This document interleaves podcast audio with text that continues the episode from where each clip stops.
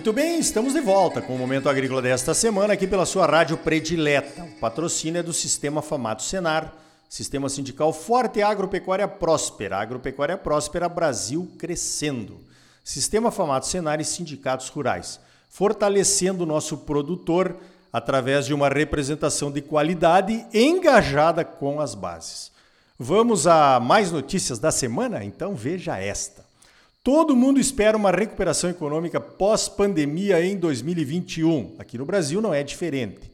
Ainda mais que o Brasil aumentou o seu leque de países importadores dos nossos produtos, como soja, milho e carnes. Espera-se que a China continue a comprar ainda mais, pois a recuperação econômica da China, que parece estar mais adiantada do que no resto do mundo, seja ainda maior com o fim da pandemia e com a recuperação econômica do resto do mundo, já que a China também depende de países que compram a sua produção de diversos itens para crescer economicamente.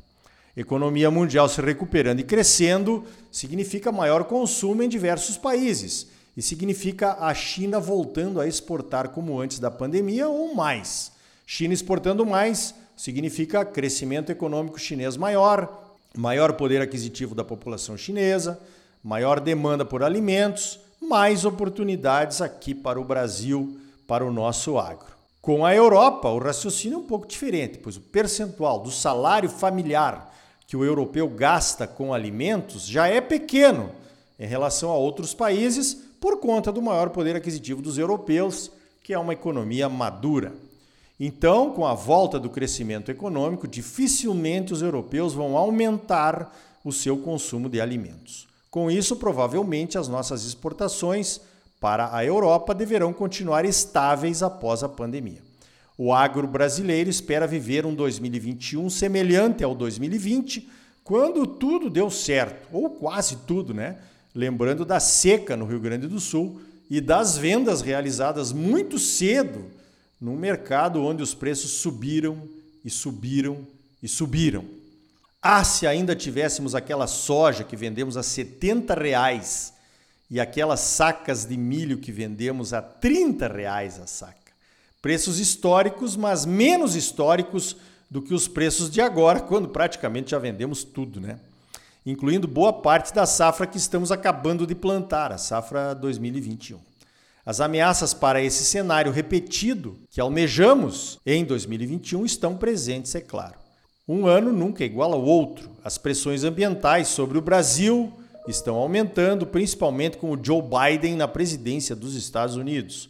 O clima também não está correndo bem. Atraso no plantio da soja, risco maior na segunda safra de milho e de algodão, e as chuvas ainda vêm a conta-gotas na última semana do mês de novembro. Inédito na história recente de Mato Grosso. O dólar, que ajudou muito com os preços em reais, é outra preocupação. Se cair muito, pode afetar a rentabilidade e já afetou os custos de produção da soja, do milho e do algodão, com os aumentos nos preços dos insumos que são dolarizados. As estimativas preliminares da Companhia Nacional de Abastecimento, a nossa Conab, indicam uma produção de grãos para o ano que vem na casa das 268 milhões de toneladas. Isso seria 4,2% a mais do que produzimos em 2020. A soja poderia chegar a 133,7 milhões de toneladas e o milho poderia chegar a 105,2 milhões de toneladas. Olha, a previsão é assim mesmo, né? Começa considerando que tudo vai correr muito bem e depois vai descontando os problemas que vão aparecendo durante a safra. A cada semana a mais sem uma boa chuva, ninguém mais acredita que tudo vai correr bem, né? O que também causa um certo estresse são as declarações do filho do presidente, o Eduardo Bolsonaro, sempre atacando a China, o nosso maior comprador. Não dá para entender. Politizar o comércio mundial nunca foi prudente. O Brasil não tem tradição de entrar nessas brigas políticas de hegemonia econômica mundial e guerra fria, e sempre nos demos bem justamente por não entrarmos de gaiato em brigas que não são nossas. Ainda bem que a China, uma cultura milenar, não mistura política com comércio. Sabe que governos são passageiros e tem paciência. Só para não entrar no mérito de quem teria mais poder, né? Quem compra ou quem vende? Eu deixo essa decisão para você, ouvinte do Momento Agrícola. na discussão infrutífera se devemos ou não ser parceiros de um país comunista, que tal se o país comunista não quisesse mais comprar de países capitalistas, hein? E não me venha com aquele chavão de quem diz: é, se eles não comprarem de nós, não tem de quem comprar. Não é assim que funciona o comércio. O cliente tem que ser respeitado em qualquer circunstância. Quem briga com o cliente geralmente perde o cliente. Perder o maior cliente do Brasil seria um desastre para o nosso agro. A China já viveu sem a ajuda do Brasil por mais de 3 mil anos. Nos últimos 20 anos, a parceria se fortaleceu e a China comprou toda a soja que nós produzimos a mais aqui no Brasil nesses últimos 20 anos. E a cada ano aumenta suas compras aqui. No caso do milho, há indicativos de que a China poderá importar até 28 milhões de toneladas já em 2021. A previsão é do economista Alexandre Mendonça de Barros. A China tradicionalmente importava de 3 a 5 milhões de toneladas de milho. Esse volume de 28 milhões de toneladas significa 15% do volume do milho que é exportado entre todos os países. A China está recuperando seu rebanho de suínos, que era de 350 milhões de cabeças antes da entrada devastadora da peste suína africana. A suinocultura da China, que é a maior do mundo, vai se recuperar num patamar tecnológico melhor, com o uso mais intensivo de ração balanceada, o que deverá fazer da China um importador significativo de milho ao longo dos próximos anos. Milho e soja são os principais ingredientes da ração de suínos e de aves, você sabe. Se isso acontecer, teríamos um ótimo mercado para consolidar as exportações do nosso milho de segunda safra. Mercado externo competindo com o mercado interno, turbinado pela produção de etanol de milho, é tudo de bom para a manutenção dos preços do milho em novos patamares. Certamente a segunda safra de milho vai crescer em área, produção e investimentos em produtividade. Temos também as compras chinesas de carne de gado e de suínos que continuam crescendo e sustentando os nossos preços internos. Interessante como os filhos de presidentes mais atrapalham do que ajudam o papito presidente. Já notou isso? Temos que arrumar um outro tema para o filho se distrair e esquecer a China. O nosso relacionamento com os chineses está indo muito bem. Para que criar problemas? Esta é a minha opinião. Qual é a sua, hein? Nas minhas andanças defendendo a sustentabilidade da nossa soja, uma vez ouvi de um europeu que se nós não nos enquadrássemos nas questões de desmatamento, eles poderiam parar de comprar a nossa soja. Aliás, essa pressão está voltando agora, né? Sempre em forma de ameaça.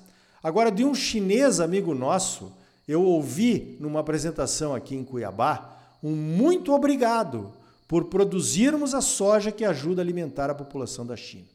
Para quem é que eu prefiro vender a minha soja? Adivinha? Tá vendo como o cliente deve ser sempre bem tratado? Pense nisso e tire as suas conclusões. Para encerrar, o Grupo SLC publicou um comunicado relevante para o mercado e para seus acionistas nesta semana, onde declara que está em negociação de troca de ações com o Grupo Terra Santa.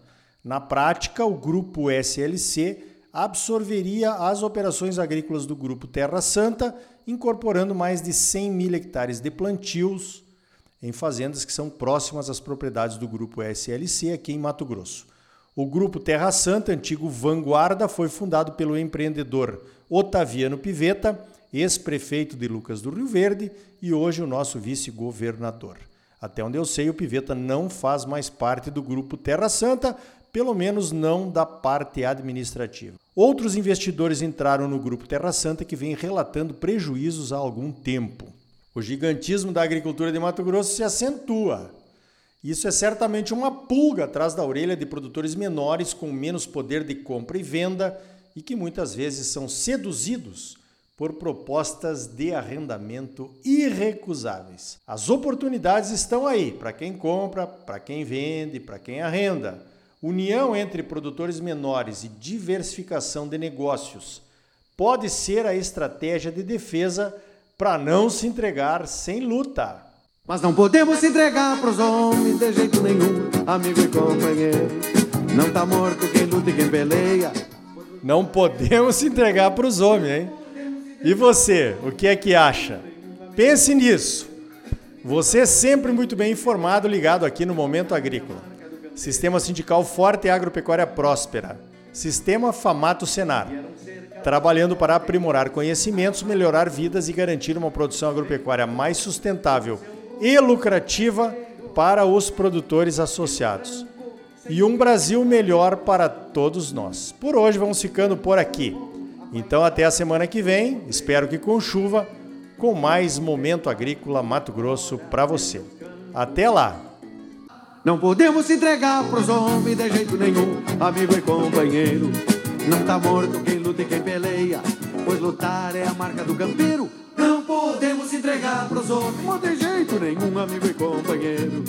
Não tá morto quem luta e quem peleia, pois lutar é a marca do campeiro.